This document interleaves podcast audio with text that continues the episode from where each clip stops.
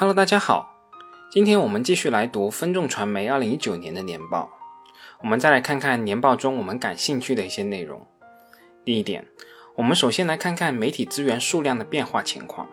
报告期内，公司在增加优质资源点位的同时，对存量的电梯电视和电梯海报媒体资源进行了点位梳理和优化。报告期末。公司境内自营的电梯电视媒体和电梯海报媒体分别减少低效点位三点三万个和十五点八万个，其中一线城市电视媒体减少数量是最少的，减少了零点三万台；二线和三线城市分别减少了一点九万台和一点一万台。电梯海报媒体一二三线城市分别减少了六点一万台、六点五万台和三点二万台。截止二零一九年末。公司电梯电视媒体中自营设备约有七十点九万台，包括境外子公司的媒体设备四点一万台，覆盖全国含香港约一百七十个城市地区，以及韩国、新加坡、印度尼西亚、泰国等约二十个城市。加盟电梯电视媒体设备约二点四万台，覆盖全国约六十个城市和地区。电梯海报媒体中自营媒体约一百七十八万版位。覆盖全国超过一百九十个城市，外购合作电梯海报媒体约十一点四万版位，覆盖全国超过两百个城市。公司影院媒体的签约影院约一千七百家，合作院线三十七家，银幕超过一万一千块，覆盖全国约三百个各级城市的观影人群。对于分众本期对于媒体数量的调整，减少一些低效点位，我认为这怎么说都算是一件好事情。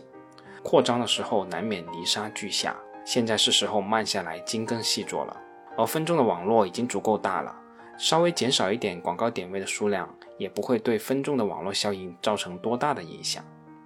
对于这个问题，我也想多说两句。在深交所对分众传媒年度报告的问询函中，也问到这样一个问题：二零一九年公司的媒体租赁成本为四十六点九五亿，占了营业成本的百分之七十。较2018年增长了32.71%，但截止2019年末，公司自营电梯电视媒体及自营电梯海报媒体的台数均出现不同程度的减少，特别是电梯电视媒体台数下降接近9%。请详细说明公司在媒体数量下降的前提下，租赁成本大幅上升的原因及合理性。我们来看看分众传媒是怎么解释这个问题的。虽然从时点数来看，2019年年底。公司媒体资源数量较2018年底有所下滑，但由于公司2019年年均境内电梯电视媒体和电梯海报媒体的数量分别较2018年上涨了72.14%和23%，最终导致公司2019年的媒体租赁成本较2018年增长了32.71%。那文绉绉的话我就不多说了，其实情况看一下下面这张图就很清楚了。就是二零一八年下半年开始冲刺增加媒体点位数量，而在二零一九年上半年刹车也没刹住，是从二零一九年的下半年开始逐步调整媒体点位，导致从期末的十点数来看，点位数量是有所下降的，但全年媒体资源的租赁成本却还是大幅上升。那接下来我们再来说说第二点，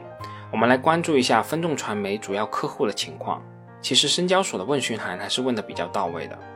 深交所指出，分众传媒的前五大客户合计销售金额为十九点六亿元，占总体营业收入的比例为百分之十六点一五。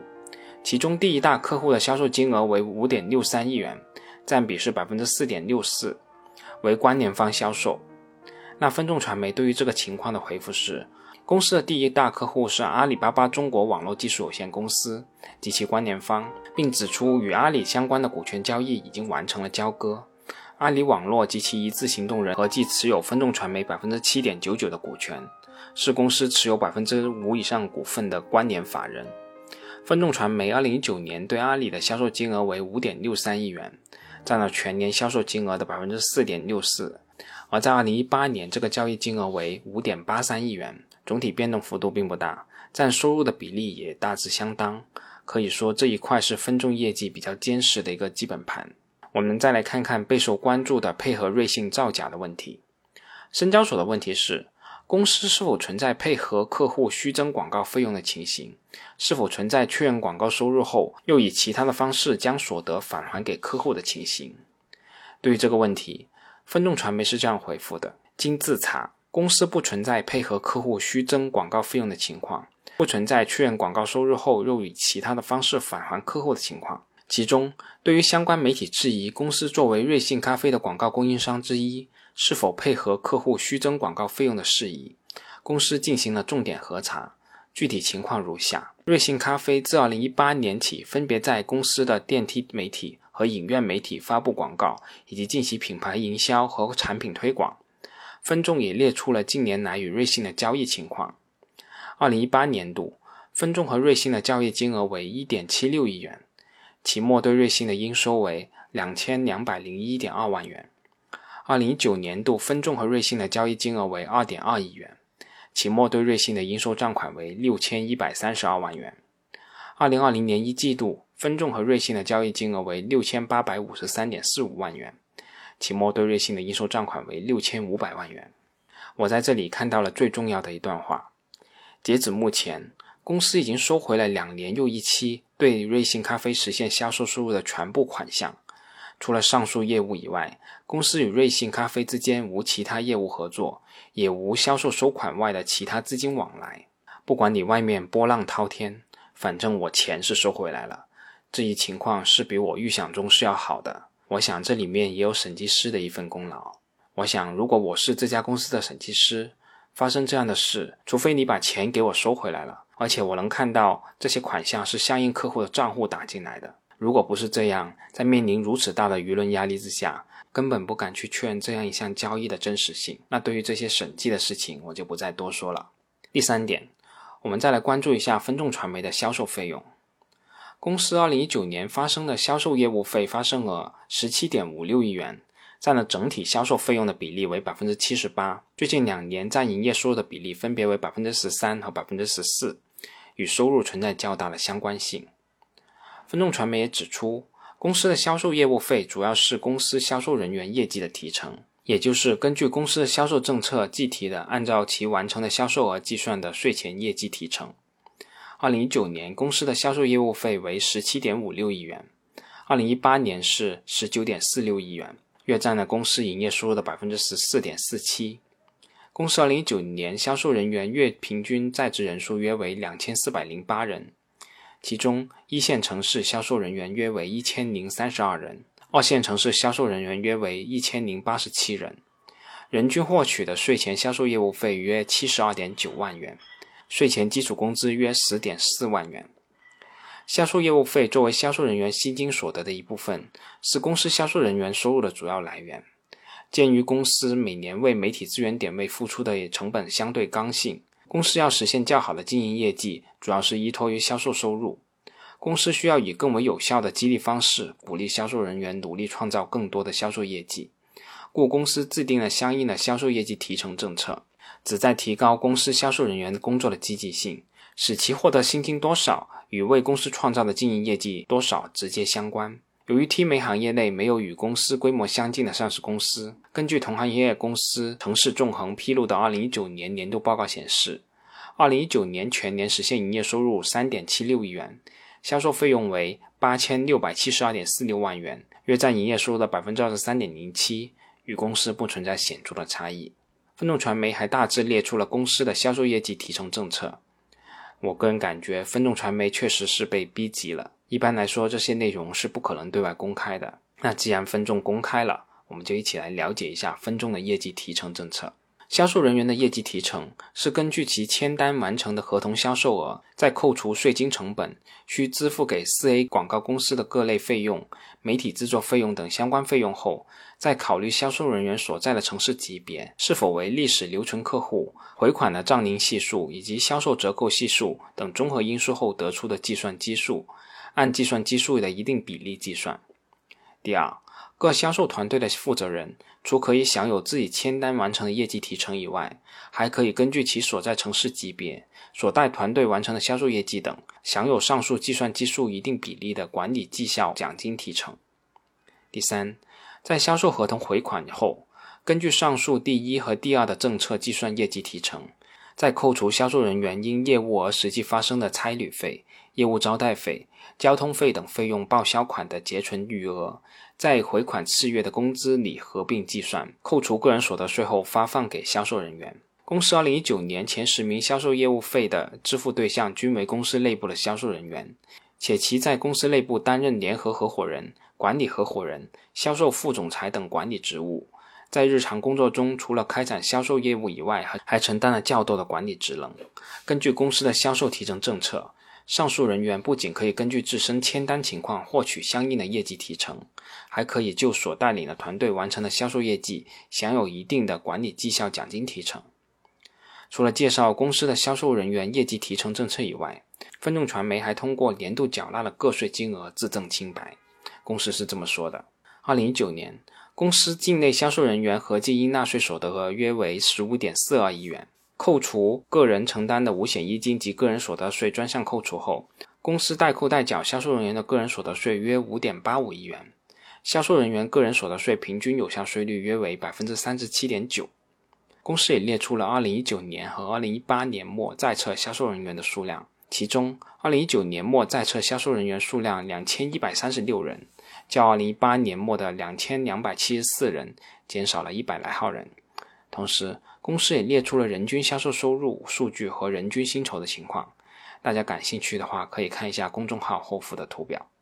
针对员工人数的下降，但薪酬还有较大幅度的上升，分众传媒是这样解释的。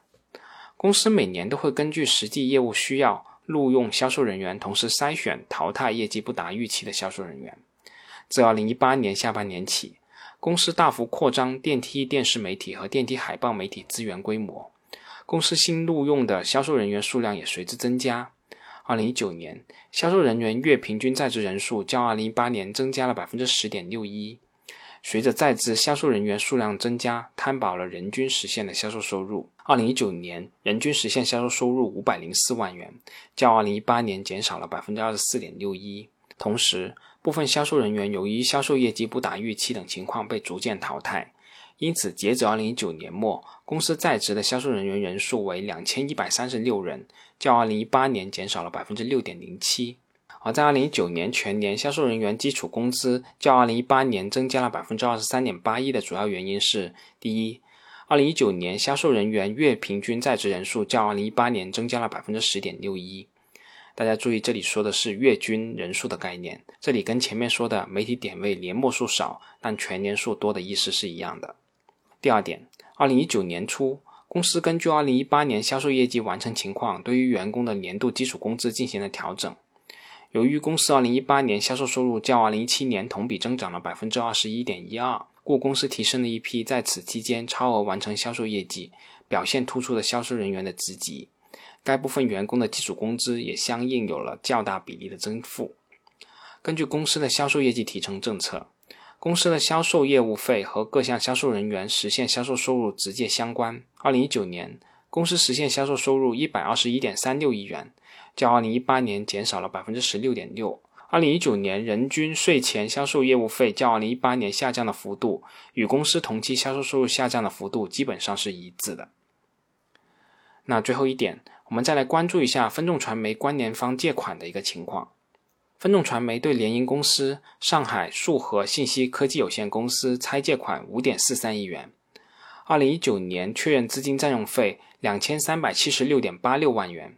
应收资金占用费一千一百七十四点九二万元。数和信息初期的注册资本为一千万元。二零一六年的三月，公司共出资一亿元，取得数和信息百分之七十的股权，并将其纳入公司的合并范围。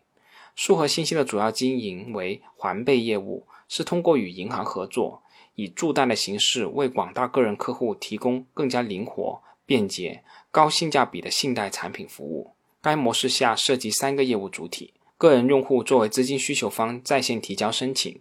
数和信息的环贝 APP 作为居间服务平台，主要负责用户获取、客户初步筛选、风险控制评审、信息撮合以及预期催收；